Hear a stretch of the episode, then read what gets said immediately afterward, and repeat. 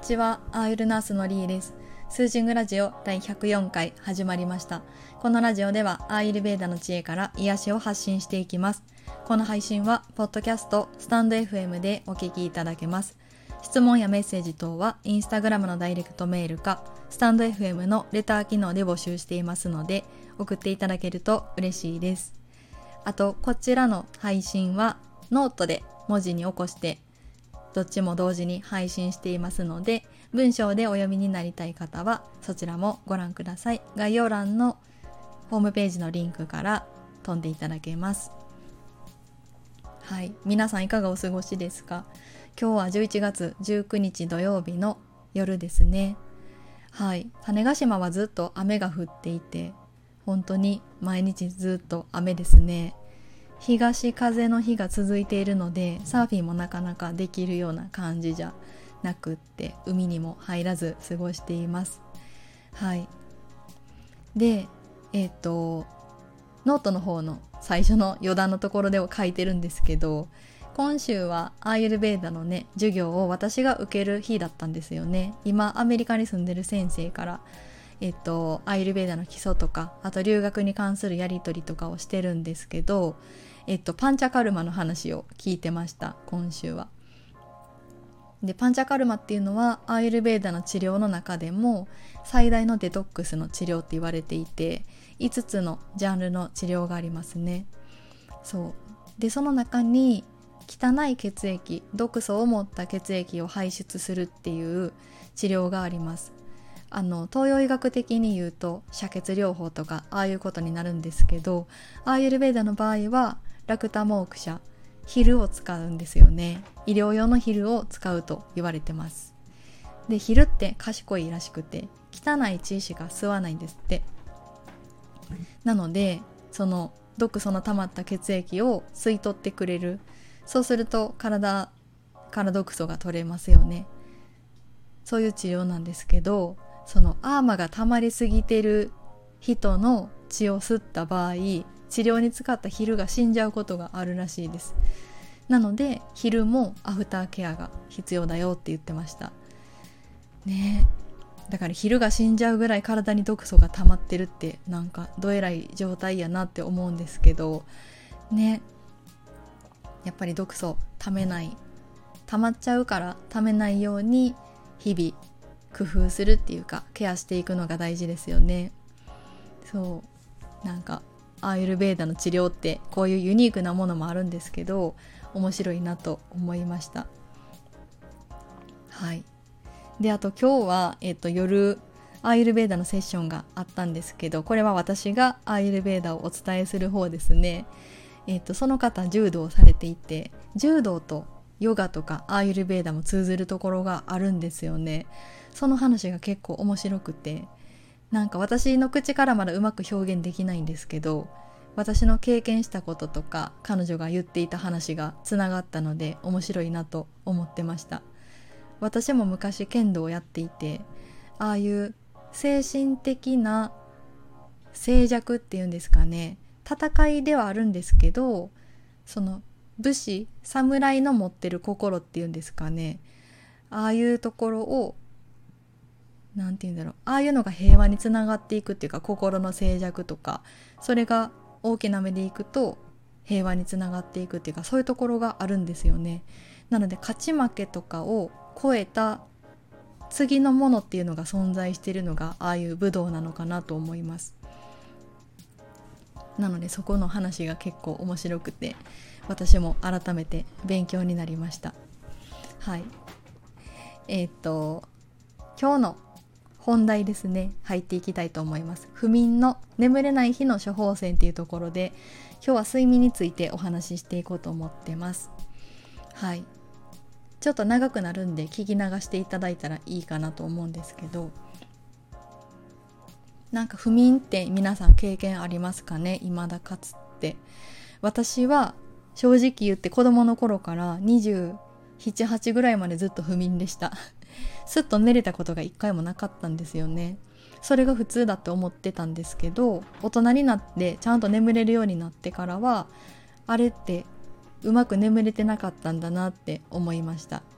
そう。で不眠の原因もいろいろあると思うんですけどそれこそ冒頭でちょっとお話しした毒素が溜まっている体の代謝が落ちているとかそういうところもあると思います。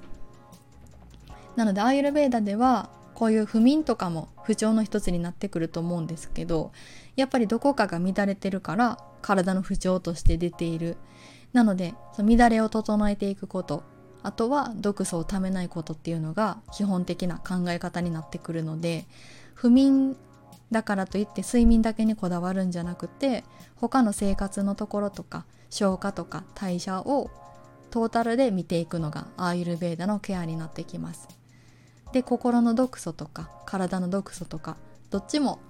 つるっとなくなった時の状態が本来の自分らしい状態だと言えるんですけど生きているといろんなことに影響されるので毒素とか乱れをゼロにするっていうのは難しいと思うんですよね。エネルギーで常に動いているので。なのでできるだけ毒素をためないとか溜まりにくい体にしていくことがいいです。はい。で、えっと、最近この眠れないっていうご相談があったので今日は不眠に関するお話をしていこうと思ってます。でまず私が不眠だった時の話をすると4年前ぐらいまですごく不眠でした。で、まあ、特に中学生ぐらいの記憶をたどっていくともともと寝つきがすごく悪いんですよね。布団に入ってもどれだけ部活で疲れててもすぐに眠れるっていう経験をしたことがなくって。なので眠りにくいのが普通だっていう感覚で生きてきたんですよね。で看護学生とか生活がハードになってくる頃もっと不眠になっててだからお布団に入っても23時間起きてるのが普通なんですよ。もうこれが私の普通だったんですよねあの頃って。で看護師になってからもっとひどくて不規則な生活とか緊張とかストレスでもともと眠りにくいのが普通だったからあえて眠剤を飲もうって思わなかったんですけどあのほんまにきつくなってきた時は早く寝たいから10時とかに布団入るんですけど結局寝れなくって朝方に1時間ぐらい少し軽く眠れてすぐに起きて仕事に行くとかそんなこともあったんですよね。まあああなってきた時はもう体がおかしくなってきてた時だったので眠れてないから疲労も取れないし代謝も落ちて消化力も落ちて精神的にも肉体的にももう限界っていう感じなんですよね。でその頃に眠剤とかを半分に割って飲んでたりしてたんですけどまあ効かないんですよね。でも起きれなかったら困るから私結構時間より前に前に行動するタイプで遅刻とか絶対嫌だったんですよね寝坊とかもだから起きれない恐怖の方が大きかったんで眠剤飲まなかったっていうのはそこにありますね。うん。なのでまあ今思うと根本的な原因が解決できてないのに眠剤とかね眠りたいっていうだけの気持ちでは何も癒せなかったんですよね。そう。でちなみに眠剤って飲んでもあんまり眠った気がしないっていうのをよく聞くんですよね。患者さんでも眠れないから睡眠薬欲しいって言われる方結構多いんですけど巡視の時に覗いてても一見寝息立ててるから眠ってるように見えるんですけど朝起きた時にはこの熟眠感熟睡したっていう感覚がないっていう人が多いです。なので眠剤飲んで朝までよく眠れたわって聞くことあんまりなかったですね本当に。うん。なんならちょっとね眠剤で悪影響を受けてる人の方がいたんじゃないかなってご高齢だと特になんですけどそんな記憶もありますはいでえっ、ー、と、まあ、不眠の原因っていうところ何があるかなっていうの今までの経験からとあとアーユルベーダの目線からどっちも考えていきたいんですけどまず精神的なストレスですよね。でまあ私子供の頃から不眠だったんですけど、まあ、精神的に自分のこと思い詰めたりとか考え事をする癖って結構強かったんですよね。でその日あったことだったりとか嫌だったこととか気になることをずっともやもや考えて眠れないとか緊張感とか不不安感とか苛立ちとかもそういうのも心にずっと残って眠れないんですよねだから体が疲れてても頭がすごい起きちゃってるから多分交感神経優位な感じ。それで眠れないのかなと思います。でもこの考えたところでストレス源って解決できないですよね。だから結局眠れないサイクルが続いていくっていう感じです。あとは体調も睡眠に影響してると思います。ハードに仕事してると家と職場の往復になりがちなんですよね。で習い事とかした時期もあったんですけどこの余裕がなくて続けられなかったりとかこの仕事での体の疲れとあの運動した爽快感のある体の疲れって全然違うんですよね。なので結局仕事で体疲れてるから運動はしない感じになってて。運動不足で体もむくるむくむしから肩も凝ってるしとかそんな感じで体の代謝とか動きとかも悪かったんだろうなって思います。あとはまあ病院で入院されてる方の不眠っていうのもやっぱり体の不調から眠りにくいとかそういうのもあると思いますよね。あとは生活リズム。不規則な生活ってやっぱり睡眠にすごく影響しますよね。そう。でまあ看護師さんとか夜勤のある人ってその仕事してる限りずっと不規則な生活を続けなければならないですよね。なので上手に休息とかをうまいこと取り入れてたら回復できるんでしょうけどなんか休みの日動かなもったいないとか夜勤明けの日頑張って起きて起きたいとかそういうことし始めると休息取れてないし睡眠のリズムが狂うしとかでなかなかサイクルがうまく取れないんですよね。そう。なので不規則な生活をされてる方っていうのはより一層睡眠以外のところからケアしていった方がいいなって思います。あとは眠る場所とか環境ですよね。私が不眠だった頃って、まあ、大人になってからだと寝室が道路沿いで騒音の多い場所で家の近所には送電線とか川があって多分土地的にもあんまり良くなかったんですよね。で病院の近くに住んでるので救急車の音がすごいしで大阪って車の通りがすごい多いので常に外がうるさい環境でしたね。私ずっと大阪に住んでたんですけどでもこれ石垣島に引っ越してから嘘のように不眠が解消されたのであの環境って大事やなとか思いました。これはもうびっくりするぐらい引っ越した日からすっごい寝れるようになってはい。これは私の場合なんですけどね。なのでまあ入院中の患者さんの不眠っていうのは特に体とか心のストレスもあるし病院っていう場所自体が不眠の原因になってることもあると思いますね。うん、なのでこの辺ってうまく調整するの一工夫必要だと思うんですけど他のところから睡眠に持っていきやすい呼吸法だったりとか後でご紹介していくので参考にしていただけたらいいかなと思います。でアーユルベーダ目線で考える不眠そうまず、まあ、体の毒素の蓄積ですよねあの食べる量とかその食べ物が体質に合ってないとかでアーマ未消化物とか毒素が体に溜まっているとか動作が乱れているとかあと巡りが悪いとか代謝が落ちてるとか消化力が落ちてるっていうのでうまく睡眠にたどり着けない質が落ちているっていう可能性もあります。あと心の毒素。心の中にトラウマとか不要な感情とかあとこだわりとかね判断のしすぎとかそういう自分自身の心の癖で自分を苦しめている状態もあると思います。結構これ大きいかなと思います。あと動作の乱れ。これは働く環境とか食事とか生活習慣で動作の乱れが大きくなってる。特に不眠の場合眠れない場合っていうのはバータとかピータの乱れが影響していることが多いです。あとはまあ精神の性質の乱れ。すごくラジャスになってるとかですかね。で眠ってる時って心はタマスの状態になるって言われてるんですけど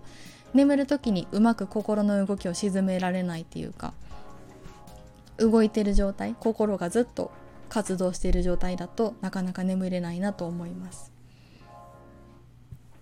じゃあアーユルベーダ的にどんなあの方法があるか不眠に対してどんなケアができるかっていうことを簡単にお話ししていくと、えっと、まず体の毒素をためない消化力を上げる。やっぱり毒素をためないってすごく大事で体がうまく循環している巡っているっていうところはこの生理的なリズムを整えてくれますよね。なので活動と休息のバランスが取りやすくなります。で特に体が冷えていると代謝も落ちるしデデトックスする力も落ちてきますよね。なので体を温めること。寝る前にあんまり温めすぎない方がいいんですけど日常的に体を冷やさないように気をつける。白湯を飲むとかハーブティーを飲むとかですね。あとは温かい性質の食事をとる。スパイスを使ったりとか。あとはえっと体を物理的に冷やさないようにするためにお風呂に入るとか温泉に浸かるとかあと服装の工夫とかですよね。ちなみにあのピッタの乱れで眠れない時はあんまり体を温めすぎない方がいいです。夏とかですよね。そう。あとは、えっと、眠れない時マッサージをすること。バータの乱れの時って特にセサミオイルで足の裏とかマッサージすると眠りやすくなります。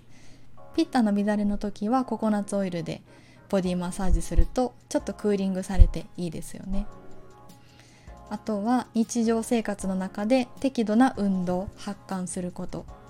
アーマってこの毒素っていうのは皮膚からも汗とともに排出されてます。なので適度な運動っていうのは体も強くしてくれるし環境とか精神面のストレスからも体を強くして守ってくれるっていうふうに言われてます。で汗をかくことで代謝も良くなるしそういうところですね。で特にヨガのアーサナは体のさまざまな部分を伸ばしたり縮めたりとか鍛えることができるのでやっぱり肉体的な体にもアプローチできるしこの心とか内面ですよね。内面にもアプローチしてくれます。なのでヨガっていうのはこういうところでもすごくあのいい影響があるなと思ってます。あとは呼吸法も取り入れられるのでエネルギー的に整えることもできますよね。うん。呼吸ってすごく大事です。はい。あとはまあ肉体だけじゃなくて心へのアプローチっていうところなんですけど、えっと、心の性質心の動きがずっと騒がしくて眠れない時とかバランスが偏ってる時っていうのは最初はちょっとしんどいかもしれないけど自分の内側をしっかり観察していくのもおすすめです。自分自身の考えてることとか心の様子を客観的に見ていきます。なのでこのためにも瞑想っていうのはすごくおすすめです。ちょっと一旦自分の思考から離れて沈めていくっていうところですよね。そうするとなんか自分の陥りやすいパターンとかずっと根に持ってること忘れられないこととかあと自分自身に判断を下しすぎてることとか決めつけていることっていうのをちょっとずつ気づいてそれを外していけることができるんですよね。なのでまあ自分の中の明るい部分とか暗い部分とかあると思うんですよね。でもどっちも持ってるのが人間なのでそう心を持って生きている以上仕方ないどっちもあるからなのでね、私自身にも自分の心のパターンとかあんまり好きじゃないところもあるんですけど最近、まあ、これが自分なんだなって受け入れるようになってきました。で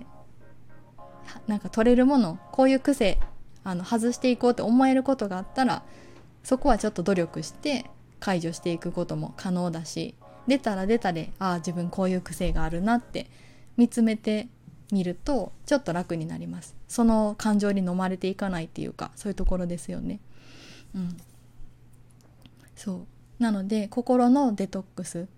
心の動きを沈めていくっていうかそういうところも睡眠の睡眠につながっていきます。心の動きを止めていくところで。そう。あとはリラックスできる方法を知る。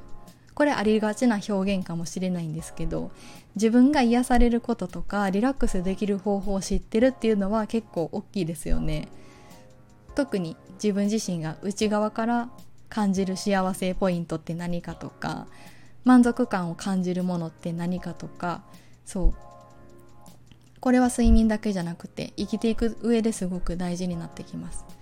そう。もう正直私不眠だった時に自分がリラックスできる方法って分かってるようで何も分かってなかったなって思いました。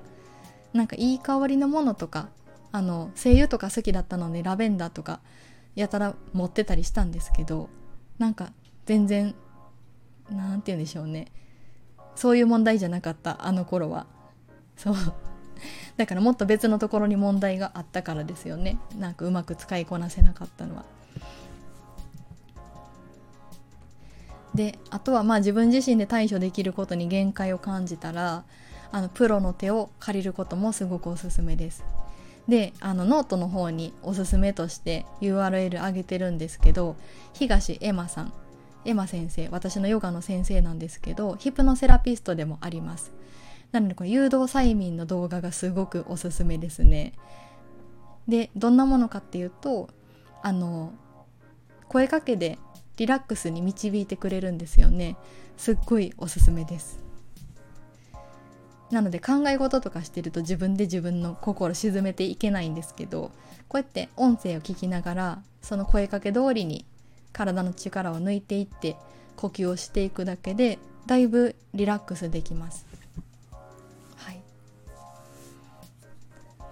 あとは最後にですねこの全部自分が選んでいるっていうところをお話しするんですけどまあ自分自身の体調とか心の不調とかっていうのをまず自分で認識してみます。そう。それってどこから来るかっていうと今の食事とか生活スタイルとか環境とか自分の思考ですよね。自分で自分のやることって自分で選んでます。そう。何かに従うにしてもそれを選んでるのは自分なんですよね。だから自分に合ってないとか不要だって気づいたことはそこを手放していくとちょっとずつ自分の望んでいる状態に持っていけますよね。うん、なのでまずは自分自身を知って自分が何かにとらわれているのかとかそう。とらわれてるいらないものにとらわれてるって気づいたらそれを手放してみるっていうのは睡眠だけじゃなくって生きる何て言うんでしょうね。生きる方法としてすごく大事になってきますそうそういうのを繰り返していくと自分の体が求めてることとか欲してるものに気づいたりとかこっち選んだ方がいいなっていう方をちゃんと選べたりとかしていきますよね。で体とか心にいい食事とかケアの方法とかそういうのをちょっとずつ知っていくことができるかなと思います。そう。なので不眠一つとってもやっぱり全体的にアプローチしていくのが必要ですよね。なので眠剤飲んで解決できるような話じゃなくってやっぱり眠れない状況っていうのはどこからやってきているのか根本的に自分で自分を知っていくっていうのがすごく大事かなと思います。なので睡眠薬っていうのは一時助けてくれるけどやっぱりそれが解決にはならないんですよね。うん。はい。なのでまあ私自身はここ数年本当によく眠れるようになってびっくりするほど眠れるんですよね。だから眠れるってすごく幸せで楽なことなんだって知ったのが本当に289とかになってからなんですよね。そう。だからそれまですっと眠れる幸せって感じたことなかったからあの不眠を脱出できてよかったなと思ってます。そうそれもやっぱり環境を変えたりとかアーユルベーダを知ったっていうところもおかげかなと思ってるんですけど、はい、今回ご紹介した不眠へのアプローチはごく一部になるんですけどどこか共感していただいたりとか取り入れられるところがあればあのぜひご活用していただけたらいいなと思ってます。はい、私の講座の中ではそれぞれに関してもう少し掘り下げてお伝えしていますのでご興味のある方はホームページをご覧ください。はい、じゃあ最後まで聞いていただいてありがとうございました。今日は不眠に関するえっとお話をしていきました。はい、ではまた次回の放送でお会いしましょう。りえでした。